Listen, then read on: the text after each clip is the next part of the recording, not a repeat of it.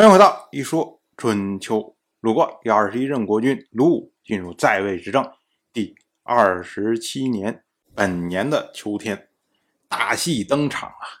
晋国和楚国即将在宋国举行盟会。之所以能达成晋楚之间的和解，最大的功臣就要提到宋国的执政大夫项须。项须他和晋国的中军元帅赵武两个人友善，而且呢也和楚国的令尹屈建关系不错，所以呢他就打算消除诸侯之间的战争，以博取名声。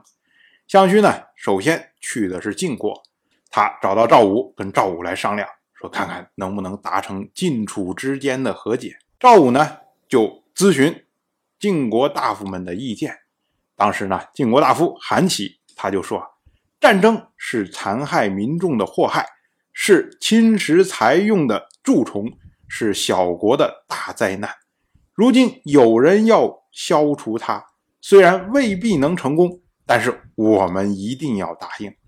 我们不答应的话，万一楚国答应了，并且以此来号召诸侯，那我们就要失去盟主的位置了。韩起他的意思就是说，人心思治啊，大家打仗打了这么多年，都想要和平。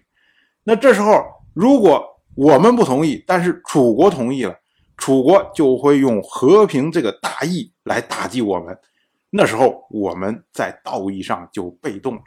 所以这个事儿成不成无所谓，我们先答应了再说。呃，赵武觉得韩起说的有道理，于是呢就代表晋国这边同意了项须的建议。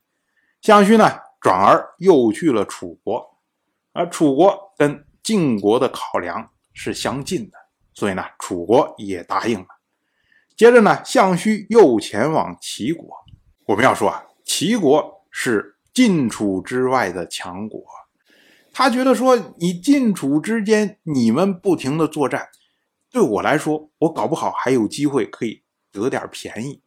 如今呢，你们要和解，你们就和解嘛，跟我有什么关系啊？你干嘛要把我一块打包到你们这个和解的协议里面去呢？这等于是让我丢失了本来可以钻空子的机会，而呢，又用合约来约束我，那我何必要答应呢？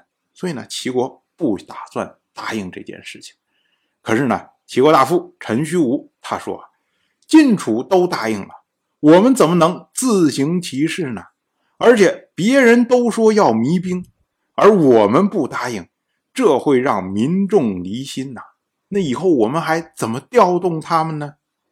哎，齐国这边一想也是啊，你回头晋楚都答应了，只有齐国不愿意和平，那成什么了？那更受不了了。所以说，齐国。也答应了。紧接着呢，项须又跑去秦国。秦国呢，它是属于西部的一个强国，虽然它影响不到晋楚这种大的这些局面，但是呢，秦国如果跟晋国之间达不成协议的话，那很有可能他就会拉着楚国一起来对抗晋国。那你前面定了一大堆的这些协议合约，不就都废掉了吗？所以呢。项须还要安抚秦国，那秦国一看，晋国、楚国都答应了，连齐国都答应了，难道我秦国不答应吗？所以呢，秦国也答应了。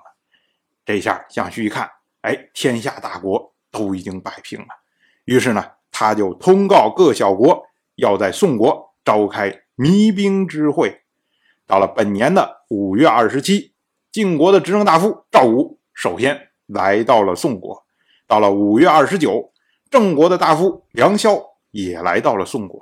到了本年的六月初一，宋人就宴请赵武，意思啊就是说你赵武真给力，你说要来参会，你看你离得远，第一个就来了，比郑国人来了还早啊。所以赵武呢就以晋国大夫杨蛇溪作为副手前去参加宴会。宋国这边呢就由司马在宴席上。设置了折主，我们要说啊，这个所谓折主啊，就是将牺牲解体，然后作为一节一段然后放在主中，这是宴请卿大夫的礼仪。那司马呢，他主要是负责会务和宴会的，也就是说啊，宋国这边在人员和宴会的配备上面，哎，都是用了心思的。